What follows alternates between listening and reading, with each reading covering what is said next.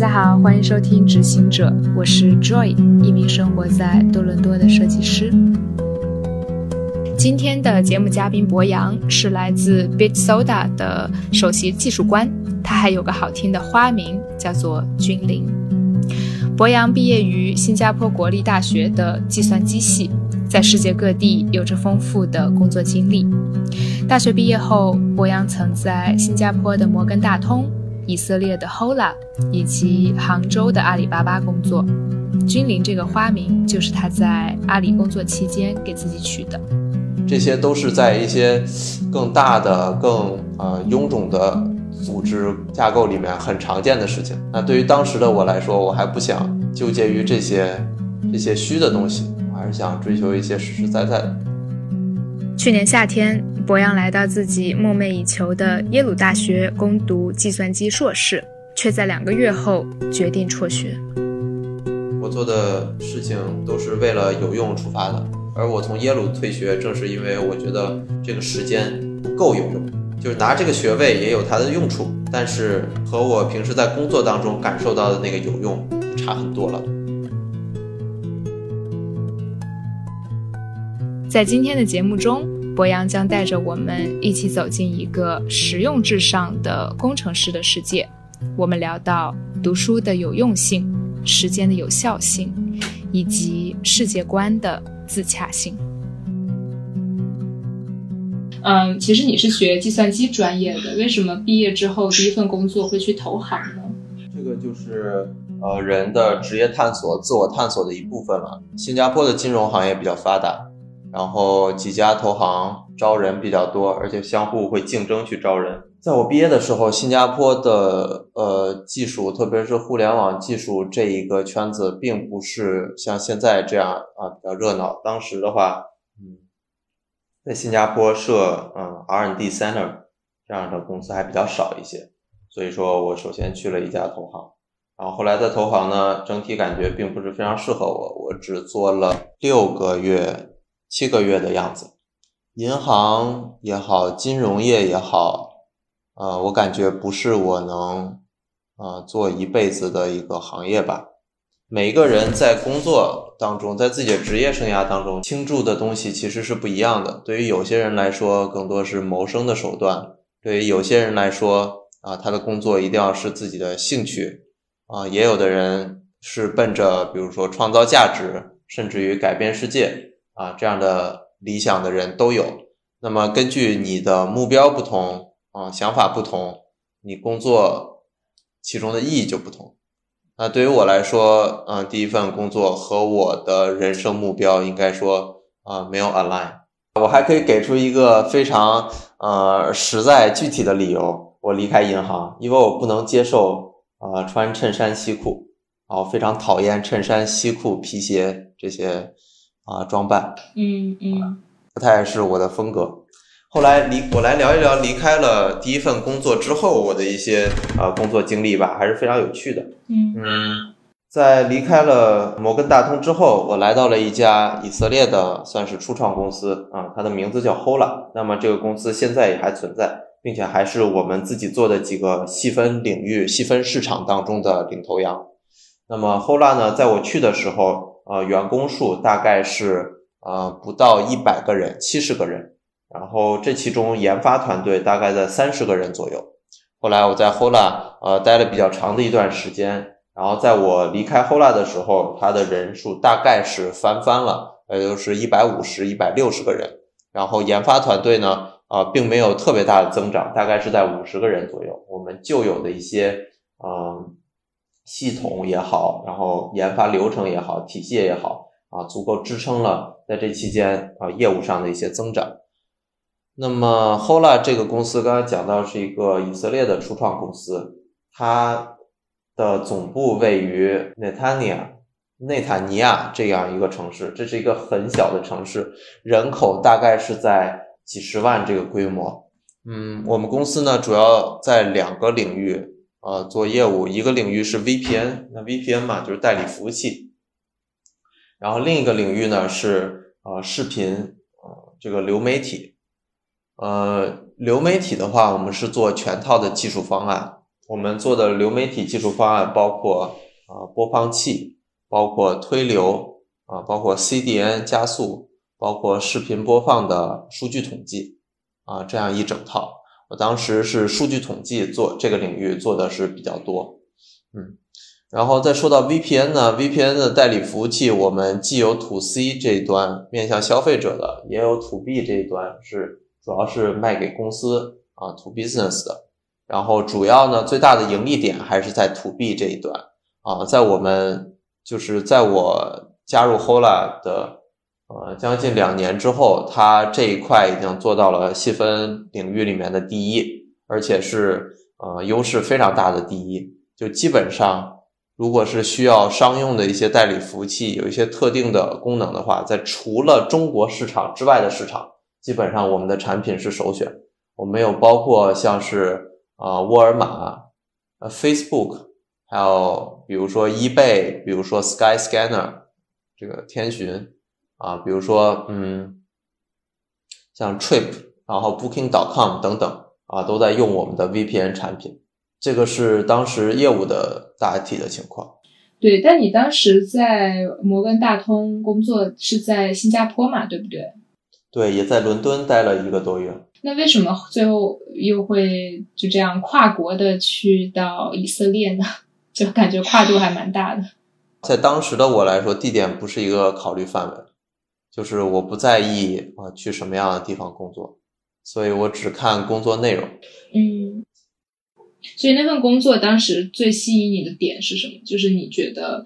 呃，我的猜测啊，是不是你在投行工作之后就觉得说，你希望去加入一个可能初创团队，可以有更大的影响力这样的？Hola 是一家非常非常酷的公司，在去之前呢，我并没有下定决心说会加入这家公司。当时他们邀请我去以色列待两个星期，去看一看大体的环境。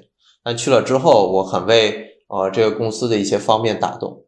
就是首先，我是一个工程师，我对于把工程师他的本质，就是大家有时候去讨论呢，就把这个呃讨论的范围会限限定在，比如说软件工程师，比如说写代码的程序员，然后更多的去纠结一些代码层面上的东西。但其实工程师是一个啊历史悠久的行业，我们造桥也好，造汽车也好，造飞机也好，甚至制药也好。对吧？这些都是工程师。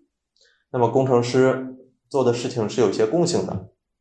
我们要把事情做成，我们要解决实际的问题，要创造价值，然后同时还要保证它的可靠性、稳定性。我们既要从理论知识里面去寻求理论依据，但是也要非常实际、非常现实。那这是我相信的一个工程师应该做到的，以及应该考虑的一些思路。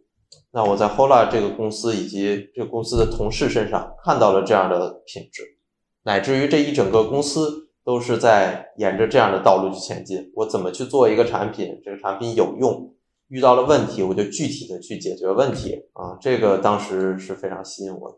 那我来举一个反面的例子吧，就是有的时候在一些呃大公司，呃你要做的并不是真的是解决问题，比如说有的时候确实有问题，但是你可以。啊，在汇报的时候写邮件写的非常有技巧性，把它写的好像它不是一个问题，这是第一个例子。第二个例子是有的时候啊遇到一个问题是你的错误，但是你可以把这个问题说的特别困难啊，全世界没有人能解决，这样也许也可以逃脱这个啊责任，甚至还可以得到赞赏。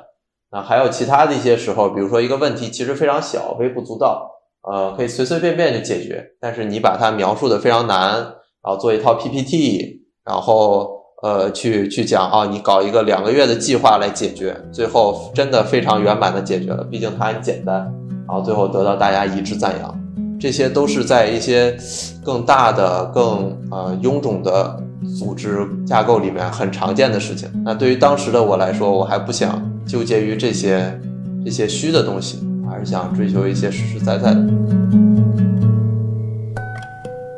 后来的工程师同事呢，它的构成主要是俄罗斯人和乌克兰人啊，还有以色列人，当然还有其他一些东欧国家。我们当时有罗马尼亚的同事啊，有马耳他的同事，有白俄罗斯的同事等等，就是整个那一片东欧，然后乌克兰是除了俄罗斯之外欧洲最大的国家，然后还有以色列，他们联系是比较紧密的。这个就要说到一个呃历史渊源，就是以色列在建国之后，但是在这里不谈那些战争的历史，只说以色列的话，它建国之后是一个地广人稀的国家。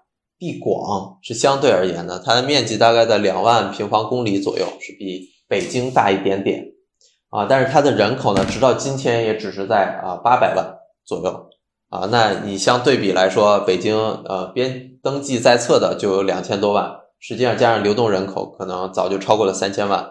这个人口密度的话，以色列还是很低的。那基于这样的情况，以色列就肯定需要啊引入人口，一方面它鼓励生育。但这样也还是一个长期的一个慢的措施，所以说更多的呢，他们就从全世界召集犹太教人，就是犹太人回到以色列，回到这个应许之地 （Promised Land），然后去加入以色列国籍。在这个过程中，就有很多啊，俄罗斯人也好，乌克兰人也好，一些东欧的啊国家的人，他们以前确实是犹太人，然后以前确实是其他国家的公民，然后他们。加入到了以色列。加入以色列之后，他们遇到的一个主要的问题就是，虽然他们是犹太人，在犹太血统、在犹太的文化渊源这方面有共同语言，但是他们的生活习惯也好，特别是语言也好、教育背景也好，都和当地人其实比较格格不入的。比如，他们很多人说俄语，不会说希伯来语啊。但是他们一方面呢和呃，原本的就是相当于土生土长的以色列人是有一些啊矛盾摩擦的，但另一方面，我觉得他们也很好融入，然后补充了这个这个国家，建设了这个国家。那我当时和这些同事嗯相处，感觉是非常非常开心的。虽然说大家语言英语都不是第一语言，大家都不得不用英语来交流。嗯，我觉得这些都是一些啊非常聪明，而且就实际解决问题的一些人。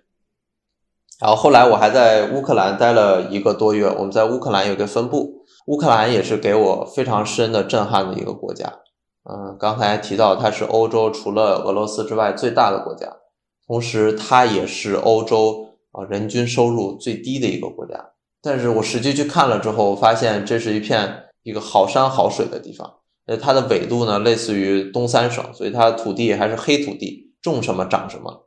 农业也是非常容易发展，然后以前还有一些重工业的啊基础，但他们现在由于一些政治的动荡，非常贫穷，而且国内也有内战，然后和俄罗斯之前也有啊武装纠纷，啊可以说是非常动荡。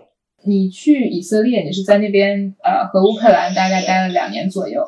我记得就是以色列，因为在中东嘛，就是我自己也没有去过。那给我的第一感受就是那边应该就是战乱不断的感觉。以色列并没有特别不安全。那我觉得，因为我在美国也待过一段时间嘛，我觉得比美国安全不少。但是呢，以色列也会现在没有一些战乱的这些考虑了，除非你特别的去一些比较危险的地区。当时会把地区划分为 A、B、C 等等。然后你如果开车呢，渐渐你开到了一些比较危险的区域。会有这个巡逻的，就是啊军人啊之类的把你拦下来，告诉你不要往前开了，你是来干嘛的？啊，呃，在一些就是接壤的地区，还是会有零星的一些炮火，大家象征性的装装样子的打几枚榴弹炮啊什么的。但是在正常的这种城市里面，在比较偏啊内陆、远离边境的地区，都还是比较安全的。那要说有什么不安全因素，那就是一些呃恐怖活动了，就是至今仍然会有很多的这个恐怖分子经常策划一些爆炸案呀，然后枪击还少一些，因为控枪，第一是控枪比较严，第二是以色列是全民要服兵役嘛，甚至连女生都要服兵役，所以说很多正在服兵役的人，他们会随身带着那个军队下发的武器。啊，比如说这些枪是随时都不能离身的，但尽管如此，恐怖活动吧还是会比其他地区更频繁。毕竟这几个国家民族之间有一些就是有一些仇恨在这边。然后比如说我们公司就有一个同事是在一次这个这种无差别攻击当中，当时受伤了，被被刺到了这个当时应该是肺部吧。然后后来花了一两个月时间痊愈了，然后又回来工作。那你如果问危险不危险呢？可能比其他一些地区是危险一些，但我们活在这个世界上，时时刻刻都在承受着这些可以承受的风险。地沟油也是危险，毒奶粉也是危险，当然现在越来越好了。那空气污染也是危险。那你如果去一个更安逸的、安全的地方，在新加坡也是有很多很多人抱怨，觉得新加坡不好，想赶快走。啊，没有什么是完美的选择。对，然后你刚才说到你在以色列是大概待了有两年的时间，对吧？然后之后是回国了吗？怎么怎么会想要离开呢？嗯嗯，我做的还是比较开心的，当然了，呃，也学到了很多东西。二零一七年的时候，Hola 被收购了。我们这个收购和国内一些呃互联网创投圈的这些收购其实还有不同之处。国内的很多互联网公司呢。呃，往往收购是被巨头收购，或者是被另外一家啊竞争对手收购。然后，而且这个收购呢也很有它的急迫性，是因为啊，比如说公司正在烧钱，要占领了一定市场份额，但是呢会感觉如果没有进一步的投资会难以为继。那对于后来的情况是，当时我们的盈利状况非常良好啊，赚很多钱啊，但是。两位创始人吧，也是想继续去探索新的方向，做新的东西。那么现在这样一个现金牛的业务呢，当时就是呃整体卖给了呃英国的一家公司啊。那么在这样的背景下，员工的话就会分到一些期权。我们当时啊变卖了期权之后啊，在我看来就算是嗯对于这一段职业生涯就画上了一个比较圆满的句号。当时也是比较开心，然后后来就。嗯，在考虑新的机会了。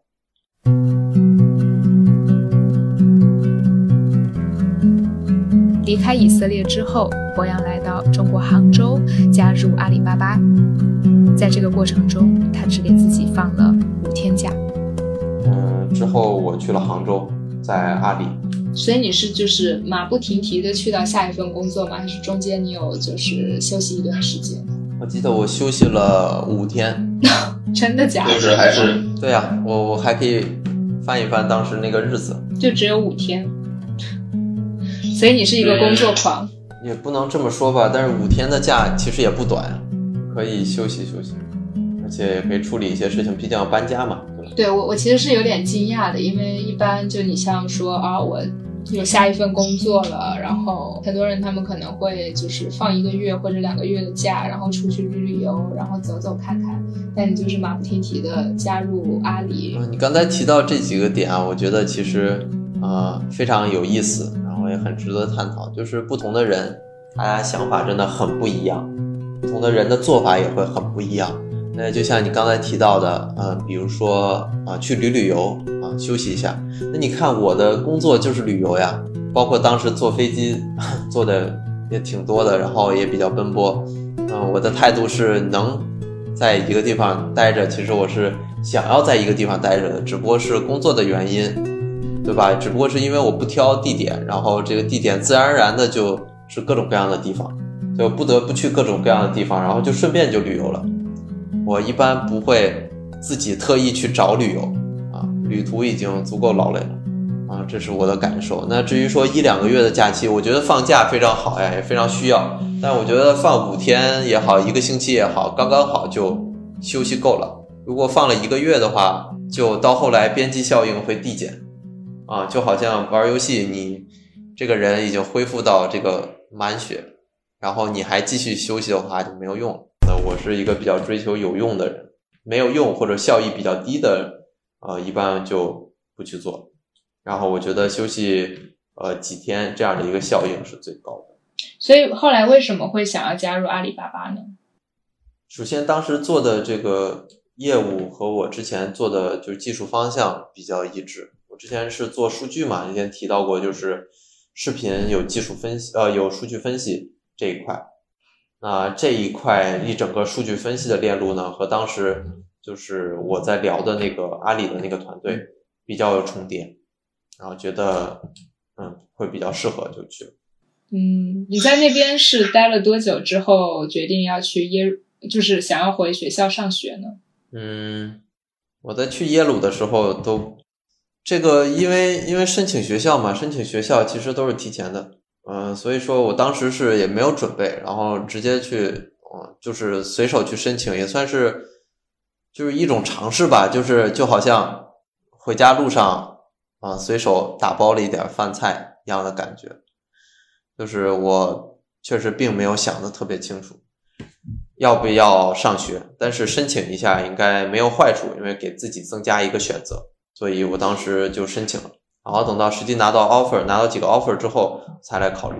比如说当时拿到 CMU 的 offer，然后 CMU 在啊 CS 这个领域是确实是很强的一个学校，是卡耐基梅隆吗？啊，对的。但当时考虑到啊那边太冷了，就先把那边的 offer 拒掉了。然后后来耶鲁的话也是在心里面比较有地位吧，就是再怎么说也是啊从小听到大的。一个一个白月光吧，然后就想还是可以去看一看，但是并没有读下去，然后到中途就退学了，大概也是待了只待了一两个月的样子吧。当时开学是在大概八月八月，这是一段很神奇的经历，请你展开来说。就是，呃，因为我听你这么说啊，就是听你说你过往的这些经历，我的感受是。我不知道我这么说对不对啊？我觉得你好像一直在打卡，也不能说打卡，就是说在尝试很多不同的事情，然后很快的去过滤掉你自己不喜欢的事情。嗯，我觉得可以从另一个视角来看待这个问题啊，就是前一阵子有一个 文章，它的中心思想是说啊，大家的节奏不一样啊，有的人工作比较忙，然后那他就工作时间可能比较短。有些人呢，就是细水长流，他可能会读书，然后读博士，甚至读博士后，后来到比较大的年纪之后，他才迎来自己，比如说学术研究的这个啊巅峰。有的人，比如说他运动员最巅峰的时期就是，比如说十八岁。那也有一些人，比如说作为一个医生，那他需要不断积累经验，然后直到年龄比较大之后，才成为这方面一个资深的啊一个专家。啊，这个道理肯定是有道理的嘛。那什么，呃，讲讲一段话有道理是很容易的，呃把事情做好是很难的。那我觉得就结合这个文章来说的话，就不同的人有不同的节奏。对于我来说，一年我觉得可以相当于别人的三年五年，应该差不多了。我的一年的密度是非常大的。如果说我做一个事情做了两年，那对于别人来说可能跟做了十年差不多。所以说我并不觉得，啊，有打卡这种感觉。你做一个事情做了十年，还能叫打卡吗？你怎么样去定义这样一个，就是你说的做事情的这些，就像你说，可能是不管是质量还是数量上面的这种对比呢？不同的人的思维特点是不一样的，然后也就适合不同去做不同的东西。比如说，我想政治家需要的那种智慧和科学家需要的这种聪明啊是非常不一样的。然后在这方面的话，我非常推荐大家可以有兴趣去看一看，也是我们计算机科学领域的一个这个开山始祖之一啊，冯诺依曼，就是很多跟他同一时代的学者，嗯，尤其是科学家，啊，包括很多诺贝尔奖获得者，他们当接受采访的时候，他都会这样比喻：一个记者来问他说：“你这个评价一下冯诺依曼啊，别人都说他很聪明，你怎么看？”然后这个。我当时忘了是，呃，泡利啊还是谁啊？就是这样回答说，呃，你就这么想象，我应该比你聪明十倍，冯诺依曼比我聪明十倍，他大概就是这么聪明。就是当然，这个聪明是可能科学家的那种聪明，对吧？他呃不是其他方面的聪明，他一定也有他不擅长的事情。但是他所说这个十倍的话，也并不是随便说的，这些科学家都是很精准的去量化事情的。他可能指的就是，比如说看一本书。一个人真的只需要，比如说十个小时，另一个人需要一个小时。那如果这样的话，你完全就可以定义成这个人读书的速度是另一个人的十倍。那如果确实是十倍的话，那在单位时间就可以读十本书。那这样的话，就完全可以说它的密度确实是啊以倍数而计的。当然了，他吃饭不可能比别人快十倍，所以大家都要花这么多时间吃饭睡觉啊，睡觉这个点也不尽然。但是在具体到工作当中。啊，有的人的密度是会更高的，那他可能密度高了之后，他就会有其他的问题，比如他身体不好啊，他可能很快就要退休了，或者是啊、他的呃毅力不够强呀，他不能几十年如一日的去坚持，这些点都是就要综合考虑到里面的，啊，大概就是这样一个概念。所以你是一个在和时间赛跑的人。那我肯定希望我还是能工作时间长一点吧，这个谁也说不好。嗯，所以这么说来，你做这些事情，你觉得都是为了什么呢？嗯，他们都有用，我做的事情都是为了有用出发的。而我从耶鲁退学，正是因为我觉得这个时间不够有用，就是拿这个学位也有它的用处，但是和我平时在工作当中感受到的那个有用就差很多了。你能不能具体说一说什么是有用呢？我觉得就是每个人到了这个年纪，呃，也不叫到这个年纪啊，就到了一定的年纪，会形成一套自己自洽的世界观。然后这套世界观呢，基本上比较难以改变，因为每个人可能都有细微的不同。有一些人的世界观更主流一些，更容易啊、呃、和大家产生共鸣；还有一些人的想法呢更激进一些，更呃独特一些。那要想找到呃相同看法的人就比较难。我来先举几个还还是具体的例子吧，从例子出发。我觉得殖民火星非常有用，这是让我非常兴奋而且非常向往的一个人类的一个事业。如果我将来真的赚了钱了，我愿意为这样的一个事业去捐出我的财产。然后再举一些例子啊，这些比如说医疗技术的发展，我觉得也是有用的。然后，当然更有用的，在我看来，还是像脑后插管，就是脑机接口啊、脑科学啊这样的一些技术。如果我们能把冯诺依曼这样的人的大脑保存下来，直到今天都能和冯诺依曼对话，去找他问一问什么 NP 号的这些问题，他有什么样的见解，有什么样的新的这种嗯想法，对于整个人类都是一项福音。那这也是我认为有用的一个东西。但是呢，如果我们真的去把尺度也好，把视角也好拉远，那在这个宇宙当中，人类存在的时间是短短的一瞬。啊，很多东西我们说有用的，也许未必就是可以被反驳的，说没有那么有用。你殖民火星又怎么样呢？那么多星星，那么多星系，那么多恒星、行星，你只不过占了两个小小据点，像两粒沙子一样。那有人会反驳说也没有什么意义。你这样说，我也完全认同，确实是的。我觉得，呃，人的一生还是从没有意义当中寻求意义的一个过程。有的人赚钱，有的人结婚生子繁衍后代，有的人写书啊，有的人去帮助别人啊，这都是我们从无意义当中去挣扎、去奋斗，然后寻找意义的过程。听起来你的理想和呃马斯克 非常的相似。那我觉得他绝对是人类这个物种当中的一个英雄，一颗耀眼的明星。然后同时有的时候也给我一种他是穿越人的感觉。就他点到的一些呃科技的关键点，都是我觉得啊、呃、非常值得突破的。当然了，也有很多人说他就为炒作股价，每天就是网网红企业家，嗯、呃，每天都要出一点动静。呃，各种各样的想法说法都有嘛。也有人说贾跃亭，就是一些一些一些外号嘛，一些调侃的说法，说那个。呃，马斯克是运气贾跃贾跃亭，他运气比较好，他成了马斯克。贾跃亭运气不好，当然还有其他的一些企业家也好，一些这个这个骗子也好，就企业家和骗子有的时候他的边界被模糊了啊，这个我也都承认，我觉得都是可以探讨的事情。就听你这么说下来，我感觉就是你是一个有很远大的抱负的，或者说是理想的一个人。你在你想要去寻找一些可能现在不不可能实现的事情，或者你觉得就是以后它是会实现的，嗯，这也是为什么你会就是辍学，然后出来去加入现在的这个创业团队吗？也并不尽然，但我觉得这些都是学习成长的一个过程。刚刚提到就是列出了一些列表嘛，这些都是我非常向往、觉得非常伟大的一些事业。那人注定是不可能什么都去做的，这个都是一些诗和远方、一些星空，呃，仰望星空的话题了。那脚踏实地的话，刚才提到了创业，我觉得是这样的，就是在现在这个社会，不管是从商业的角度来说，还是从技术的角度来说，都是军团作战，啊，并没有办法像过去那么个人英雄主义了。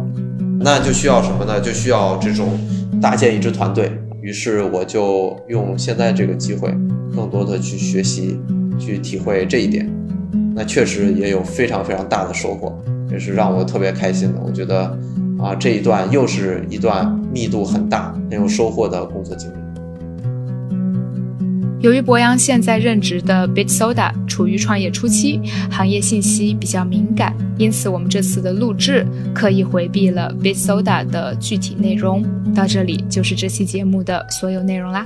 以后时期成熟时，希望能有机会再邀请到博洋来就区块链行业做更深入的分享。好的，谢谢。好呀，好呀。谢谢王总。别别，我们公司的人都不叫我这。你们公司人叫你什么？叫我 A。你这个声望可以的。下一期的节目嘉宾又是一位与阿里巴巴亲密接触的阿里系员工，他是天猫精灵背后的主创设计师之一。如果你拥有天猫精灵，或是对智能语音行业感兴趣，就请不要错过下一期的节目哦。